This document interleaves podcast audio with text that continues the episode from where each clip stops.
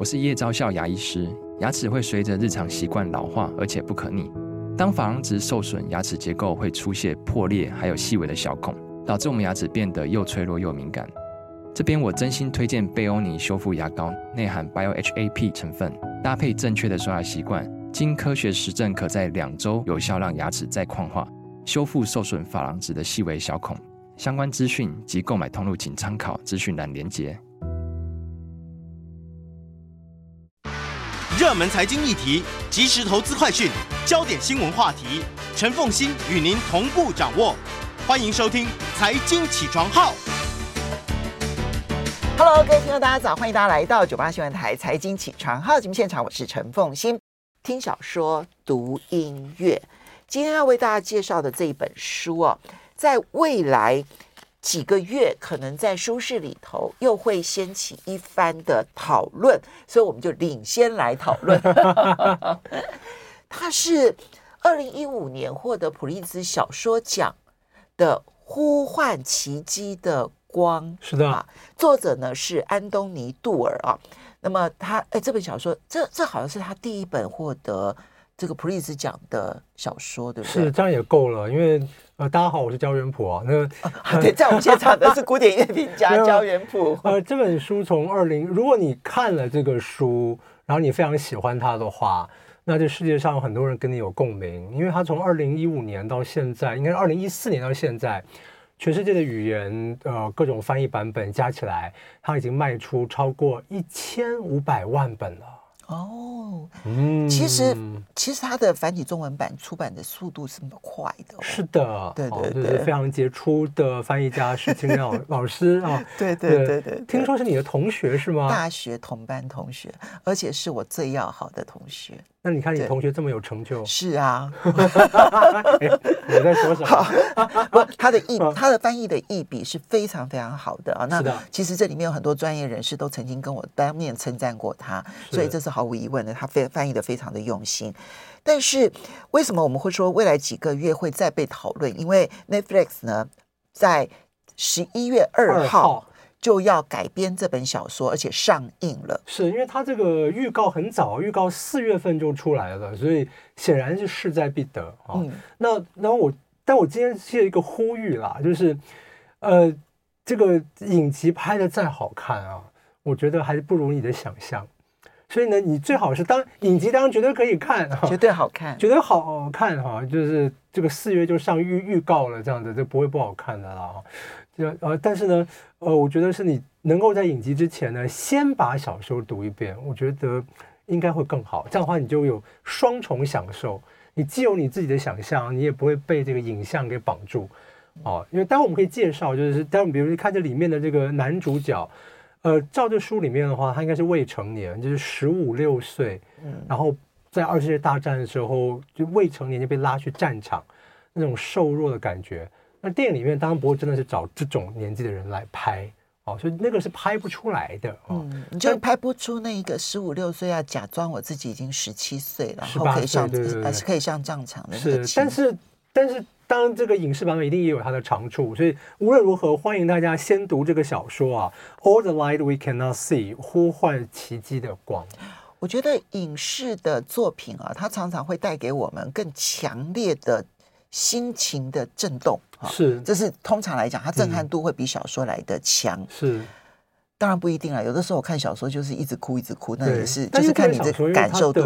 可是我觉得小说有一个地方是所有的影视节目都永远比不上的，就是它对人性的刻画。嗯，因为人性的刻画描述。然后以及如何的，你借由他的一个小小的动作，然后去牵动他内心在出现什么样的变化这件事情。如果我们只看影视作品啊，我们有时候就像我们人生一样，就会看别人的表现就这样过去了。嗯，我们不会进入别人内心里头可能出现的细动。是，但是小说就会把它呈现的很清楚。我觉得这一点啊，最大的特质是对于我们的同理心帮助非常大。是。嗯，非常非常大，所以我很喜欢小说。特别是这是一个讲二次世界大战中间的故事哦。反正我一开始看就想说啊，又是二次世界大大战，但它真的是很好看的一本小说，而且而且作者的这个文笔非常优美，再加上这个中文呃繁体中文的译笔也非常的优美，嗯，哦，所以读起来是很多人都讨论说这本小说，呃，读起来非常的顺啊。嗯、我跟大家讲这本小说，我们那个翻译版本的话，就将近五呃超过五百页。哦，有这么多吗？五百页，对。但是我跟大家讲，我两天就读完了。哇，OK。对，当我读书算是快的，但通常五百页的小说通常是花四天来读，可这本是可两天可以读完，嗯、就是因为它非常的顺啊。嗯、好，我们讲那么多，这到底什么样的故事呢？啊，这个小说呢有女主角跟男男主角两条线，法国跟德国。啊，嗯、背景的话，背景是二次世界大战。我们先讲法国这条线，法国这条线呢，就是发生在这个要在法国国立自然史博物馆啊。它的这里面呢，这个有各式各样的保险柜啊，这样子，所以有一个锁匠，他还会制造模型。他有一个六岁的女儿啊，就得了先天性白内障，所以呢，不应该说就六岁的时候就眼眼睛就目盲了。但是这个爸爸呢，没有放弃这个女儿啊，就教女儿点字。然后呢，这爸爸很会做模型嘛，他就把这个街道啊，这什么哈、做成这个模型，让女儿去摸。啊，透过这个摸去了解这个世界，啊，去就这样子走，这样子。所以对这女人来来讲呢，就当她能够这个判断，能够自己去外出这一天，在小说这一章里面，就这一章叫做光啊，因为光是我们看到事情、理解世界的方法。那对着女儿来讲呢，这女儿叫做这个玛丽罗尔啊，世间就是音感跟触觉的组合。嗯，好。就这是这个这条线，声音、声音跟触觉，对，所以所以你看声音的，所以这声音其实呼应了这个书的这个书名啊，这个光 All the light we cannot see 这样子。这边是法国这条线，法国历史自然史博物馆，一个看不见的女孩跟她的爸爸。另外一边呢，我们到了这个德国的埃森矿区，在一个孤儿院里面呢，这个孤儿院的这个掌管人呢是艾莲娜太太，艾莲娜太太是雅尔萨斯人。亚尔萨斯就是我们以前读那什么最后一课，最后呃什么星期 最后的一堂星期二的课还是什么？对对，最后最后最后这堂课就是一边就是曾经在曾经是法国是德国啊，所以他会讲法文。那他主持一个孤儿院啊，那孤儿院里面他常常就跟这些小朋友用法文讲他的故事啊，所以小说家这个铺梗也是铺梗的很，所以所以这些小朋友虽然是德国人，可是听得懂法文。然后里面有一对这个小兄妹哈，哥哥叫做韦纳，妹妹叫做加达。好，那这个哥哥从小就对世界充满了好奇，会去问各式各样的问题，但也天资非常的聪颖啊。有一回呢，他就是拿拿到一个就是别人坏掉的收音机，不要的收音机啊。那他自己很聪明，就研究就把它修好了。然后呢，收音机里面就听到了这各式各样的广播，然后呢找这个节目，然后里面呢听到了音乐，特别是。有一个是来自于法国的这个广播，这广播里面教他各式各样的，呃，什么这些科学的新知啊，讲到光啊，伴随的音乐，然后还听到音乐是什么呢？我们可以来听一下这首，我们就来先听一下这一首，贯穿整个小说的主题曲。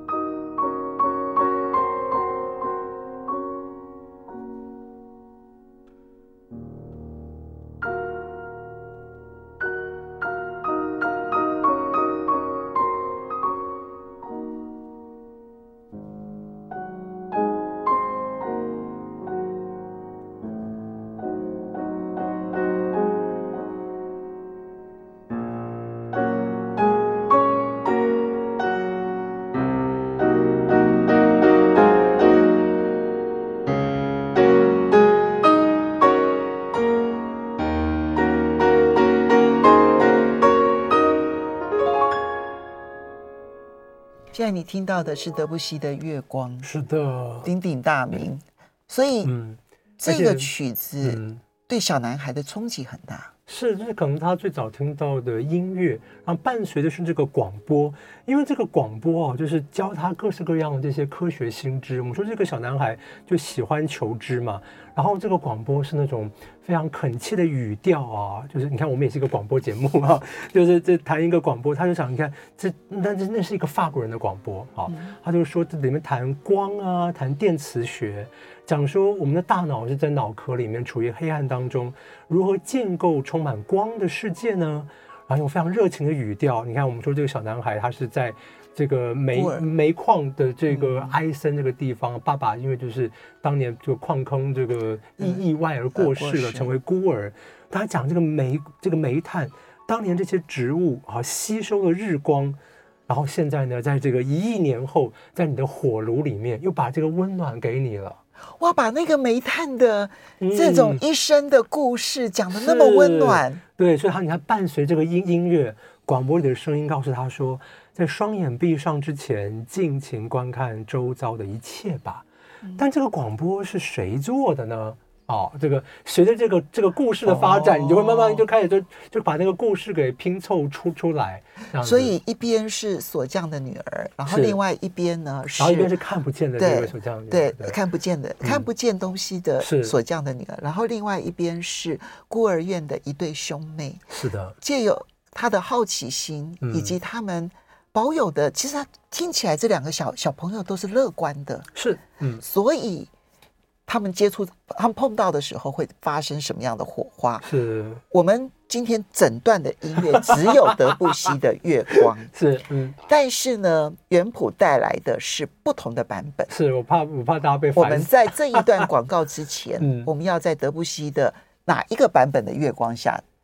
呃，我们接下来来听的是竖琴的版本，我们来听一下。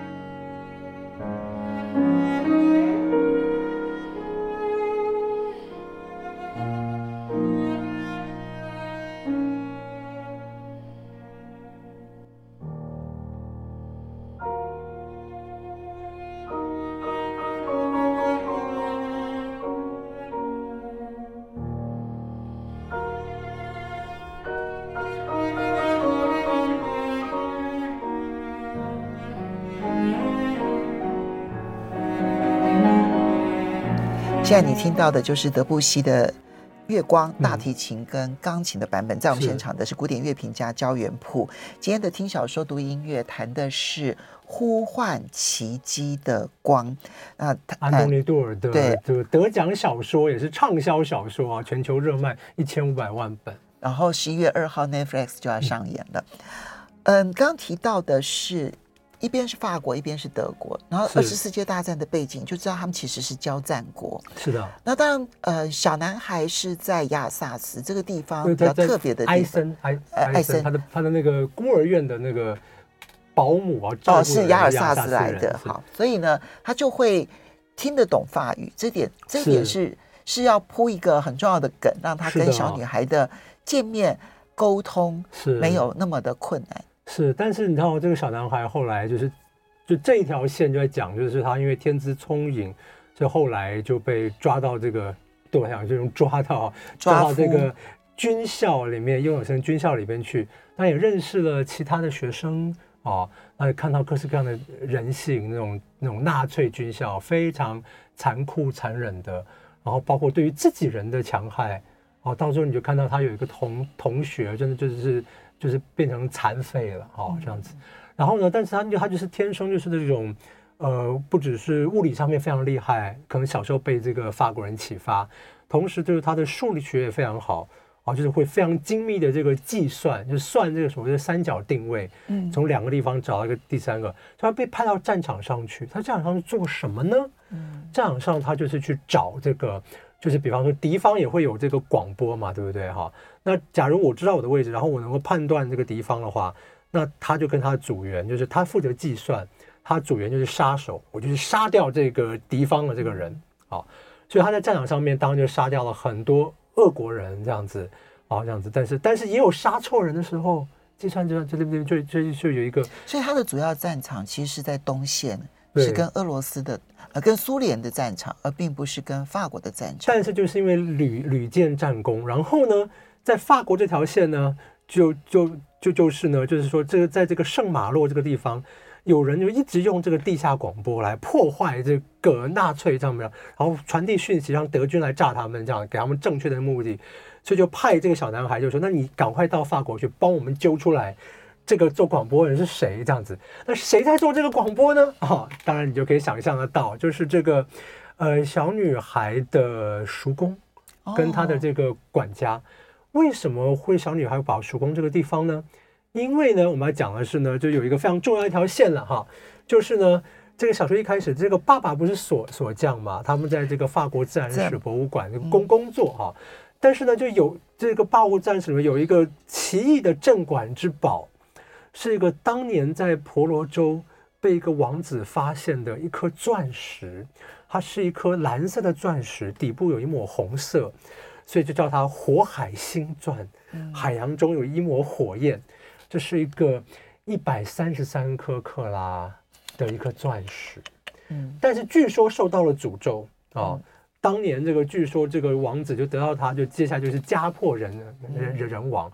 据说这个是大地女神送给这个海洋之神的这个礼物啊，被王子所得到了，除非把它还回海洋，要不然得到它的人可以长生不死，可旁边人都会出现各式各样可怕的意外。后来这个钻石辗转的从婆罗洲到了印度，又从印度到了法国，被富商买下来之后，果然也是这样，富商这个身体越来越好，可是旁边人都受到意意外，怎么办呢？这真是诅咒。富商把它捐给了法国自然史博物馆，但是要求要把它锁在重重的这个铁门之中啊，在十三层铁门之中才有这颗钻石，而且说要两百年后才能见人。哇，所以锁匠在这件事情上面好重要。是，但是在二次大战爆发之后呢，馆长呢就把这个钻石呢做了另外的三个这个 copy 啊。嗯然后分给四个人，这四个人每个没有人知道说自己手上是不是真的钻石逃离了巴黎。嗯，对。那索赞跟他女儿身上的那一颗，到底是不是真的火海星钻呢？也是要你要看到小说最后你才会知道。所以你这次也去了法国自然历史博物馆？对，就是我就是因为读这个小说，我就去法国自然史博物馆。但是法国所谓自然史博物馆有好多馆啊，很大，所以我第一个去的就是这个。矿物学跟地质学这样的，当然我们现在如果大家是观看 YouTube 的朋友们的话，门口就是这一个巨大的这个。这是焦元溥这一次，呃，他前一阵子去了欧洲一个月吧，一个月一个月的时间，然后在法国的时候，你特别为了这本小说去了自然历史博物馆。对，但还好我就有读这个小说，因为他那个矿物实在是太惊人了，那个是比人还要高大的那个水晶、紫水晶这样子，或者巨大的那些矿石，然后各式各样不可思议这种颜色的宝石。嗯、我跟你讲，说老实话，我其实看了这些宝石之后，我才更知道作者的用意。因为作者还有一条线非常恐怖一条线，就是有一个纳粹的一个宝石猎人。OK，对，他自己身患绝症，就他也要找这个宝石。就传说中嘛，你得到这个钻石就可以治疗你自己的病，长生不老。但是你，我觉得你你亲眼看到这些宝石的时候，你真的会被迷住。所以其实原卜当然不止拍了这一张，嗯、其实你在自然八十几张这样子。好，来你自己画。画，然后这一张，对对对，对，你看就是各式各样的一些宝石，然后你看各种不同的这种形状，这样子哦，对，各种不同的色泽，这样子。其实我这个照片没办法拍出来，那个现场看到那个光打上去的哦，那样子那种感感觉，这样子对。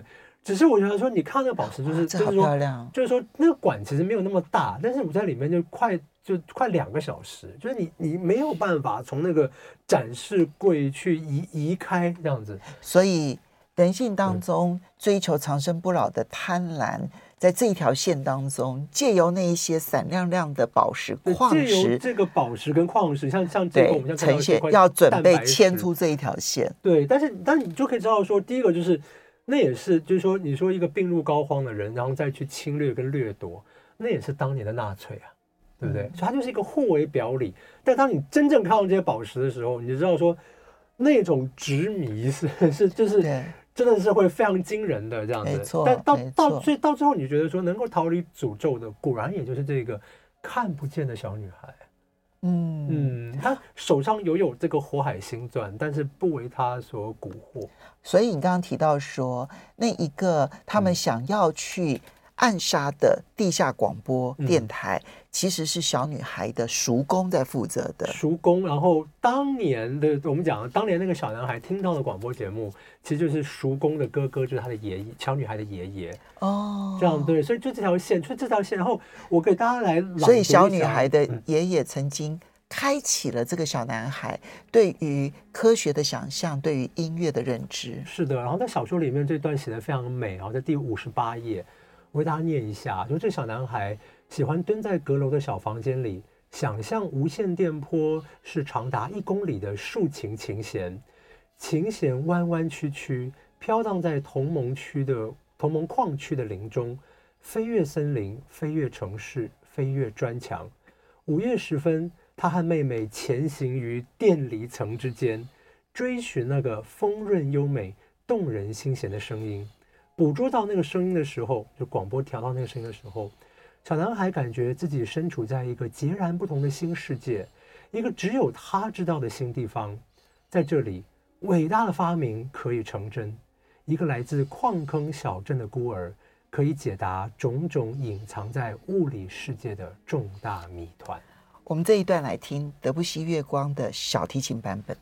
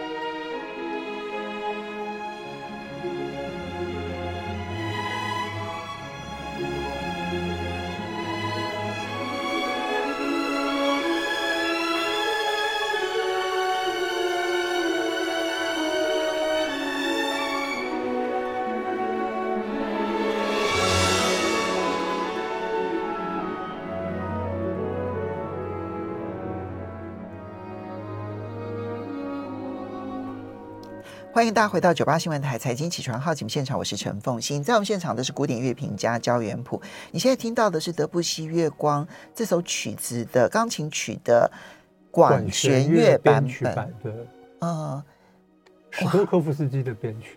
嗯，我刚刚其实一边听的时候，我心里在想说，我要不要挑一个我最喜欢的版本？嗯、我挑不出来。嗯，都很都很好，都非常美。好，OK，在我们现场的。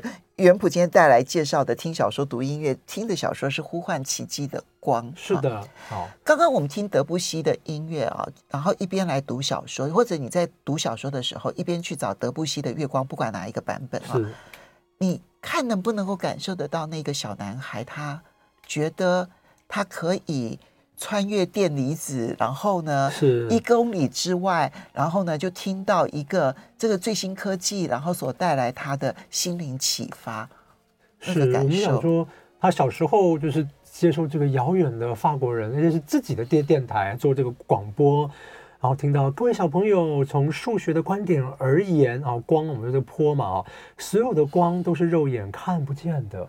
哦，这是一个法国遥远的这个电台启发了哦德国矿区的孤儿哦，然后就就记得这个声音这样子，然后当多年当然也没有太太多年了，几年后过去，他被训练成一个在这里面等于是协助啊，就等于是在战场上面像是杀人机器一样，他是三角定位找到这些各个点，他的同伴去杀这个人这样子，三角最后被调到这个法国的圣马洛来，要找这个地下组织的这个电台。啊，这个时候，然后他就在在这边找，我们看三百九十页啊，他去调这个声音，这样子就调这个电台，就找找找找，结果呢，他发现了，这时钢琴奏出一段熟悉的旋律，钢琴家双手弹奏不同的音阶，听起来宛如三首四手联弹，和弦悠然而生，有如在一条项链上面不停增加圆润的珍珠。小男孩眼前浮现他妹妹的身影，六岁的妹妹靠向他，而他们这个保姆啊，这个就是这个孤儿院的这个太太，在一旁在一旁揉面团，他的大腿上搁着一部这个收音机。但接下来这一句，他性灵的核心依旧完好。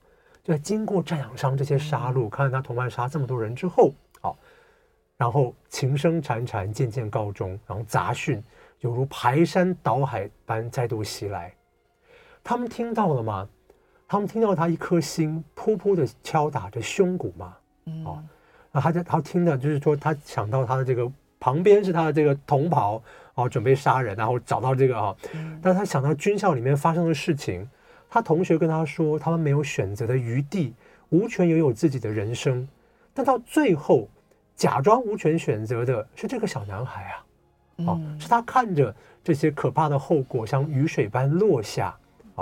看着同样凶残的噩梦一而再、再而三的登场，可是这一次，这个音乐德布西的月光唤起了他的良知。这是德布西的月光吗？对，我觉得是啊，像这就是照这个小说的这个铺铺排了。哦，是了，就因为这这这这德布西的月光曲，德布西月月月光。于是我们说这个嘛，这个音乐唤起了他所有的记忆，唤起了他所有知识的来来源，唤起了当年这个哈。于是他拔下耳机。告诉他这个同袍，因为同袍帮他找，我们找到这要找他。刚刚讲说没有听到什么，真的真的没有听到什么。